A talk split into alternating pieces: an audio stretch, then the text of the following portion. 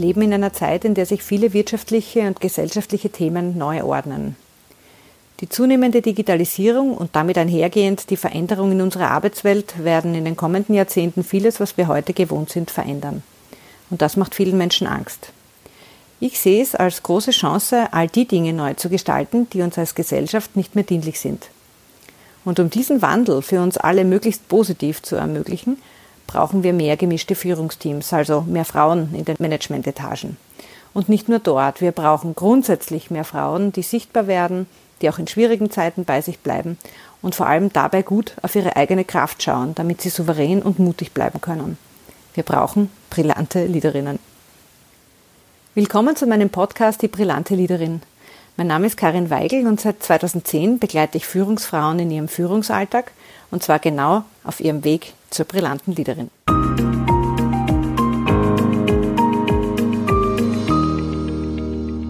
In dieser heutigen Folge möchte ich mich dem Recruiting widmen, denn das ist ein Thema, in dem sich meiner Ansicht nach das Verhalten vieler Unternehmen nach wie vor einfach verbessern lässt.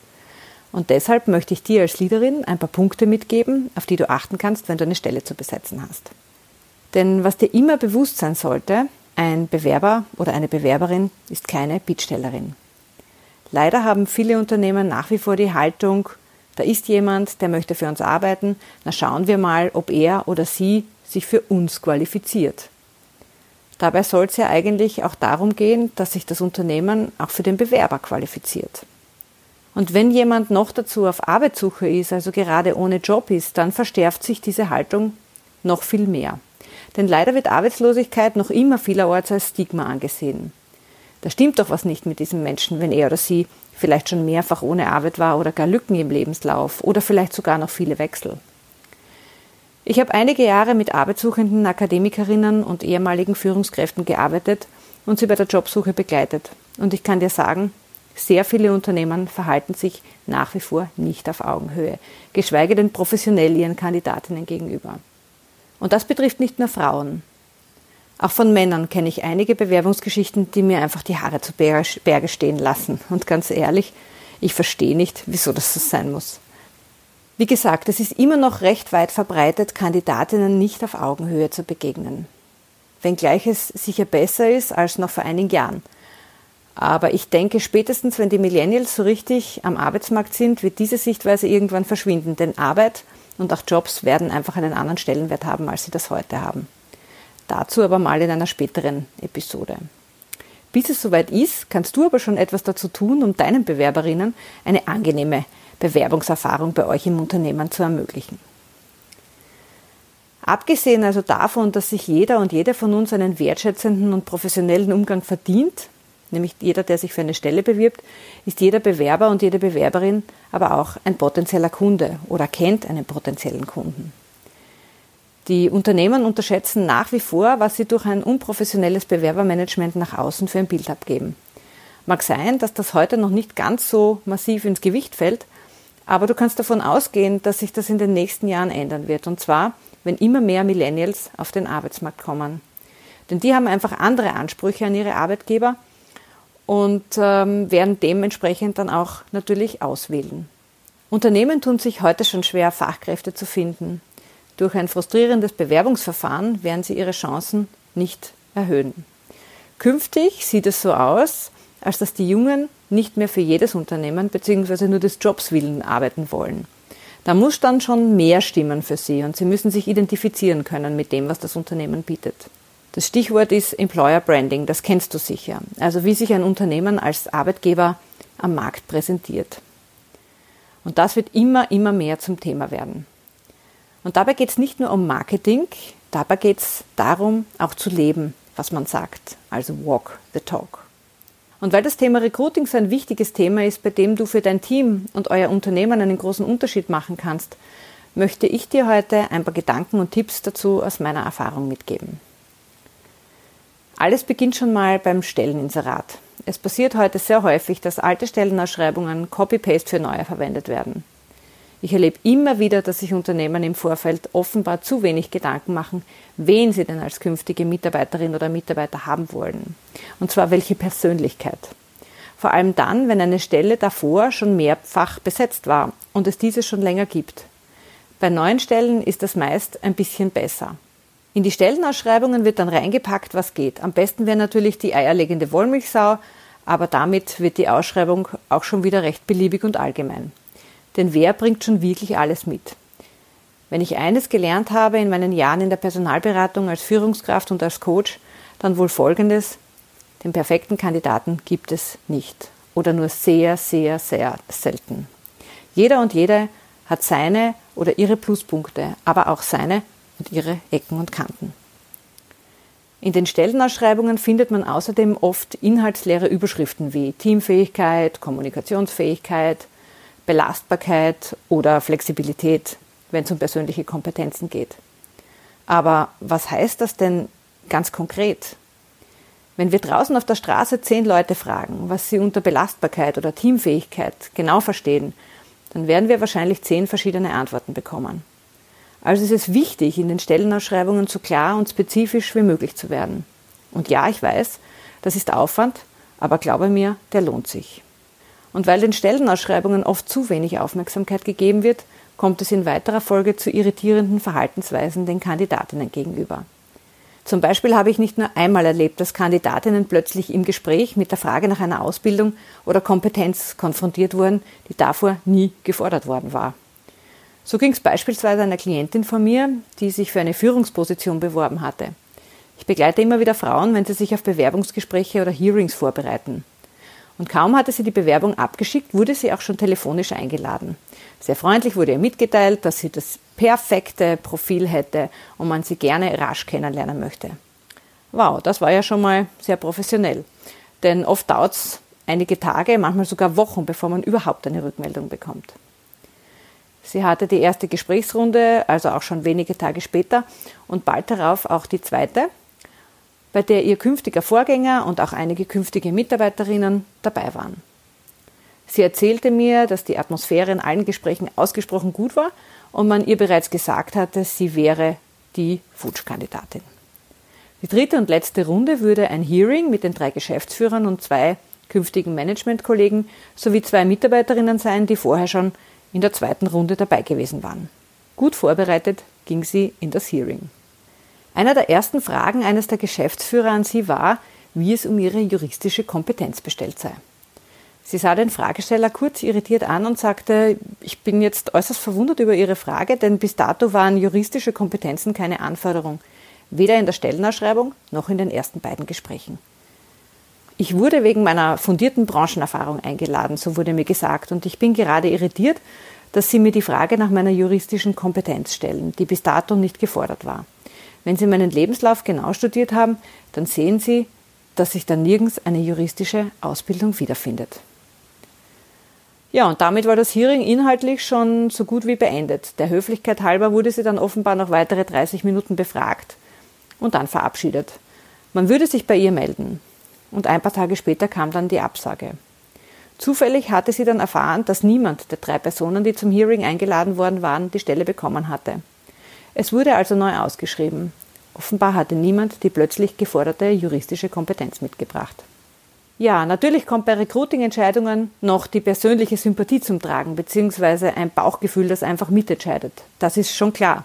Davon spreche ich jetzt aber nicht. Ich spreche davon, dass offenbar im Vorfeld nicht geklärt wurde, was wirklich gesucht wird.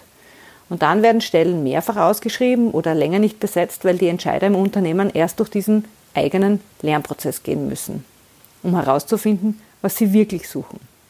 Es macht also wirklich, wirklich Sinn, wenn du dich im Vorfeld intensiv damit beschäftigst, welche Persönlichkeit du suchst, aber auch welche Kompetenzen du unbedingt brauchst. Abgesehen davon, dass so eine Vorgehensweise einem Unternehmen viel Geld, Zeit und Energie kostet, hat es auch einen Einfluss auf das Image. Denn das merkt man sich als Kandidatin. Und je häufiger das passiert, desto mehr Menschen werden eine solche Erfahrung mit dem Unternehmen verknüpfen. Und auf Feedback-Plattformen wie Kununu zum Beispiel kann man dann so einiges öffentlich darüber nachlesen. Und das ist sicher nicht, was die Firma möchte, denke ich mir. Und die fachliche Kompetenz ist eine Sache. Oft habe ich auch erlebt, dass eingeladene Personen entweder zu alt oder zu unerfahren waren. Ich kann dir also wirklich ans Herz legen, dich mit dem Profil deines künftigen Teammitglieds intensiv auseinanderzusetzen.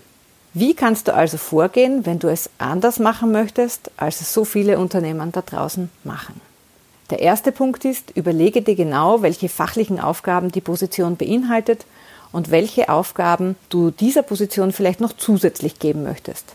Und dann versuch die klassischen Schlagworte zu vermeiden und konkret in der Beschreibung zu werden. Keine langen Prosatexte, sondern kurze Stichworte, die aber erkennen lassen, dass du dir oder ihr euch etwas überlegt habt. Definiere die fünf bis sechs wichtigsten Tätigkeiten, die diese Position zu erfüllen hat. Als zweites überleg dir genau, welche Persönlichkeit du wirklich für dein Team suchst. Erstelle einen Avatar mit all den Kriterien, an denen du in den Gesprächen bewerten kannst, ob du die richtige Person bereits vor dir sitzen hast. Also auch die persönlichen Kompetenzen hier mit einzubeziehen, die dir wichtig sind. Und woran kannst du erkennen, dass jemand diese besitzt? Ich möchte ein Beispiel aus meiner Zeit als Führungskraft erzählen. Als ich vor vielen Jahren eine neue Mitarbeiterin für mein Team suchte, war klar, dass ich jemand um die 40 wollte. Ich wollte keine ganz junge Person, denn die meisten in meinem Team waren ohne dies jung. Ich brauchte also jemand, der genügend Gelassenheit mitbrachte, um dem Team gemeinsam mit mir im Zuge der Veränderungen Stabilität geben zu können um nicht durch die kleinste Unsicherheit aus der Bahn geworfen zu werden. Und ich brauchte jemand, der genug fachliche Erfahrung mitbrachte, um mit mir gemeinsam die jungen Teammitglieder fachlich optimal entwickeln zu können. Das waren meine beiden Prioritäten, die ich hatte. Und die hatte ich damals auch sehr schnell gefunden. Der dritte Punkt, versuche Überschriften wie Teamfähigkeit oder Kommunikationsfähigkeit oder Belastbarkeit in andere Worte zu verpacken. Was verstehst du konkret darunter? Wie verhält sich jemand in deinen Augen, der teamfähig oder kommunikativ oder belastbar ist? Als Beispiel, für mich teilt jemand, der eine hohe Kommunikationsfähigkeit hat, gerne Informationen und sucht aktiv Kontakte zu anderen. Ich habe aber auch die Erfahrung gemacht, dass es Menschen gibt, die darunter verstehen, dass jemand gut schreiben oder formulieren kann. Noch ein zweites Beispiel zum Begriff Belastbarkeit. Für mich jongliert jemand, der belastbar ist, viele Bälle gleichzeitig in der Luft und bewahrt dabei den Überblick und die Gelassenheit.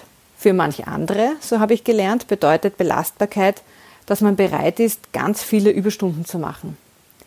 In meinen Augen ist da ein ganz, ganz großer Unterschied zwischen dem, was ich darunter verstehe und was die andere Person darunter versteht. Sei also sehr achtsam mit der Verwendung dieser Begriffe und überlege dir genau, was du damit meinst und woran du erkennen kannst, dass jemand genau so ist. Punkt 4. Stelle sicher, dass du oder ihr als Unternehmen zeitnah und professionell mit euren Bewerbern kommuniziert. Ich weiß schon, dass das grundsätzlich Aufgabe der HR-Abteilung ist, wobei das nach meiner Erfahrung in vielen Unternehmen auch unterschiedlich gelebt wird. Und wenn du weißt, dass ihr als Unternehmen da vielleicht Schwächen habt, vielleicht auch aus deinem eigenen Bewerbungsprozess heraus, dann bring dich ein. Und professionelle Kommunikation beginnt für mich mit der Rückmeldung nach Eingang der Bewerbung. Über die Art und Weise, wie eingeladen wird oder auch telefonische Vorgespräche geführt werden oder wie Einladungen zu Interviews stattfinden. Einen Termin anzukündigen und dann einfach nicht anzurufen oder sich unangekündigt vertreten zu lassen, sind in meinen Augen No-Gos. Und dann noch der Umgang mit den Absagen. Leider ist gerade der letzte Punkt eine der größten Schwachstellen in vielen Unternehmen. Es passiert immer noch sehr häufig, dass Unternehmen nach der Entscheidung keine Absagen schicken oder erst Monate später. Ja, wirklich, habe ich auch schon erlebt. Oder eben gar nichts mehr von sich hören lassen. Wenn ihr euch für jemand entschieden habt, dann ist das Onboarding auch noch ein wichtiges Thema. Darauf werde ich zu einem späteren Zeitpunkt in einer späteren Folge noch eingehen. Fünfter Punkt. Frage dein Team nach Empfehlungen aus ihrem Umfeld. Sie werden nur Leute empfehlen, mit denen sie gern zusammenarbeiten möchten und die auch ins Team passen. Bei uns im Team haben wir das damals sehr aktiv gelebt und ich habe damit nur gute Erfahrungen gemacht. Viele Unternehmen setzen heute auch drauf mit internen Programmen, in denen Mitarbeiterinnen auch eine Art Bonus bekommen, wenn sie jemanden für eine Stelle empfehlen. Aber unabhängig davon ist es in vielen Fällen einfach eine gute Variante, den Recruiting-Prozess zu verkürzen und damit Zeit und Geld zu sparen. Voraussetzung dafür, dass das gut funktioniert, ist natürlich ein hoher Grad an Vertrauen bei dir im Team. Zum Thema Vertrauen dann mehr auch in einer nächsten Podcast-Folge. Ja, und Punkt 6. In manchen Unternehmen sind Arbeitsproben oder Konzeptentwürfe etwas, was die Unternehmen sich in der zweiten oder dritten Runde von den Bewerbern erwarten. Also ein Konzept zu einem vorgegebenen Thema vorzubereiten. Abgesehen davon, dass das sehr schwierig ist, wenn ich als Kandidat zum Beispiel keine Ahnung von den Möglichkeiten und Vorgaben im Unternehmen habe, habe ich auch oft erlebt, dass dies als billige, um nicht zu sagen kostenlose Möglichkeit gesehen wurde, an neue Ideen zu kommen. Und diese dann auch oft umgesetzt werden, ohne den Kandidaten oder die Kandidatin einzustellen.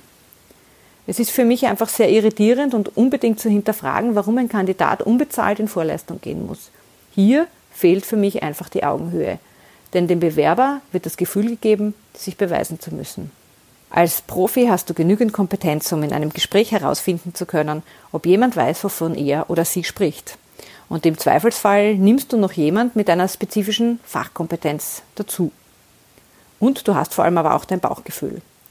Und wenn du auf deine Kompetenz und auf dein Bauchgefühl hörst, dann wirst du die richtige Entscheidung treffen. Lass mich jetzt also nochmal die wichtigsten Punkte ganz kurz zusammenfassen. Überprüfe deine Haltung vor einem Bewerbungsgespräch. Fühlst du dich wirklich auf Augenhöhe mit dem Kandidaten oder der Kandidatin und zwar in jeder Situation? Punkt 2. Überlege dir im Vorfeld genau, welche Persönlichkeit du für dein Team suchst und welche fachlichen Kompetenzen ein absolutes Muss sind, damit du euren Bewerberinnen irritierende Situationen ersparst. Punkt 3. Werde konkret und versuche auf Worthülsen wie kommunikationsfähig, teamorientiert oder belastbar zu verzichten und stattdessen zu beschreiben, was du damit wirklich meinst. Vierter Punkt. Nimm Abstand davon, Kandidatinnen Konzepte ausarbeiten zu lassen und damit unentgeltlich in Vorleistung gehen zu lassen. Punkt 5. Stelle sicher, dass ihr als Unternehmen zeitnah mit den Bewerberinnen kommuniziert und dass es auch ein ordentliches Absagemanagement gibt. Nach einem persönlichen Gespräch sollte es auch eine persönliche, nämlich eine telefonische Absage sein. Und zu guter Letzt, frag auch dein Team nach Empfehlungen aus seinem Umfeld. Und du wirst sehen, du wirst nur ernstzunehmende Empfehlungen bekommen. Ich wünsche dir viel Erfolg für deine nächste Stellenbesetzung und freue mich, wenn die eine oder andere Anregung für dich heute dabei war. Herzlichst, deine Karin.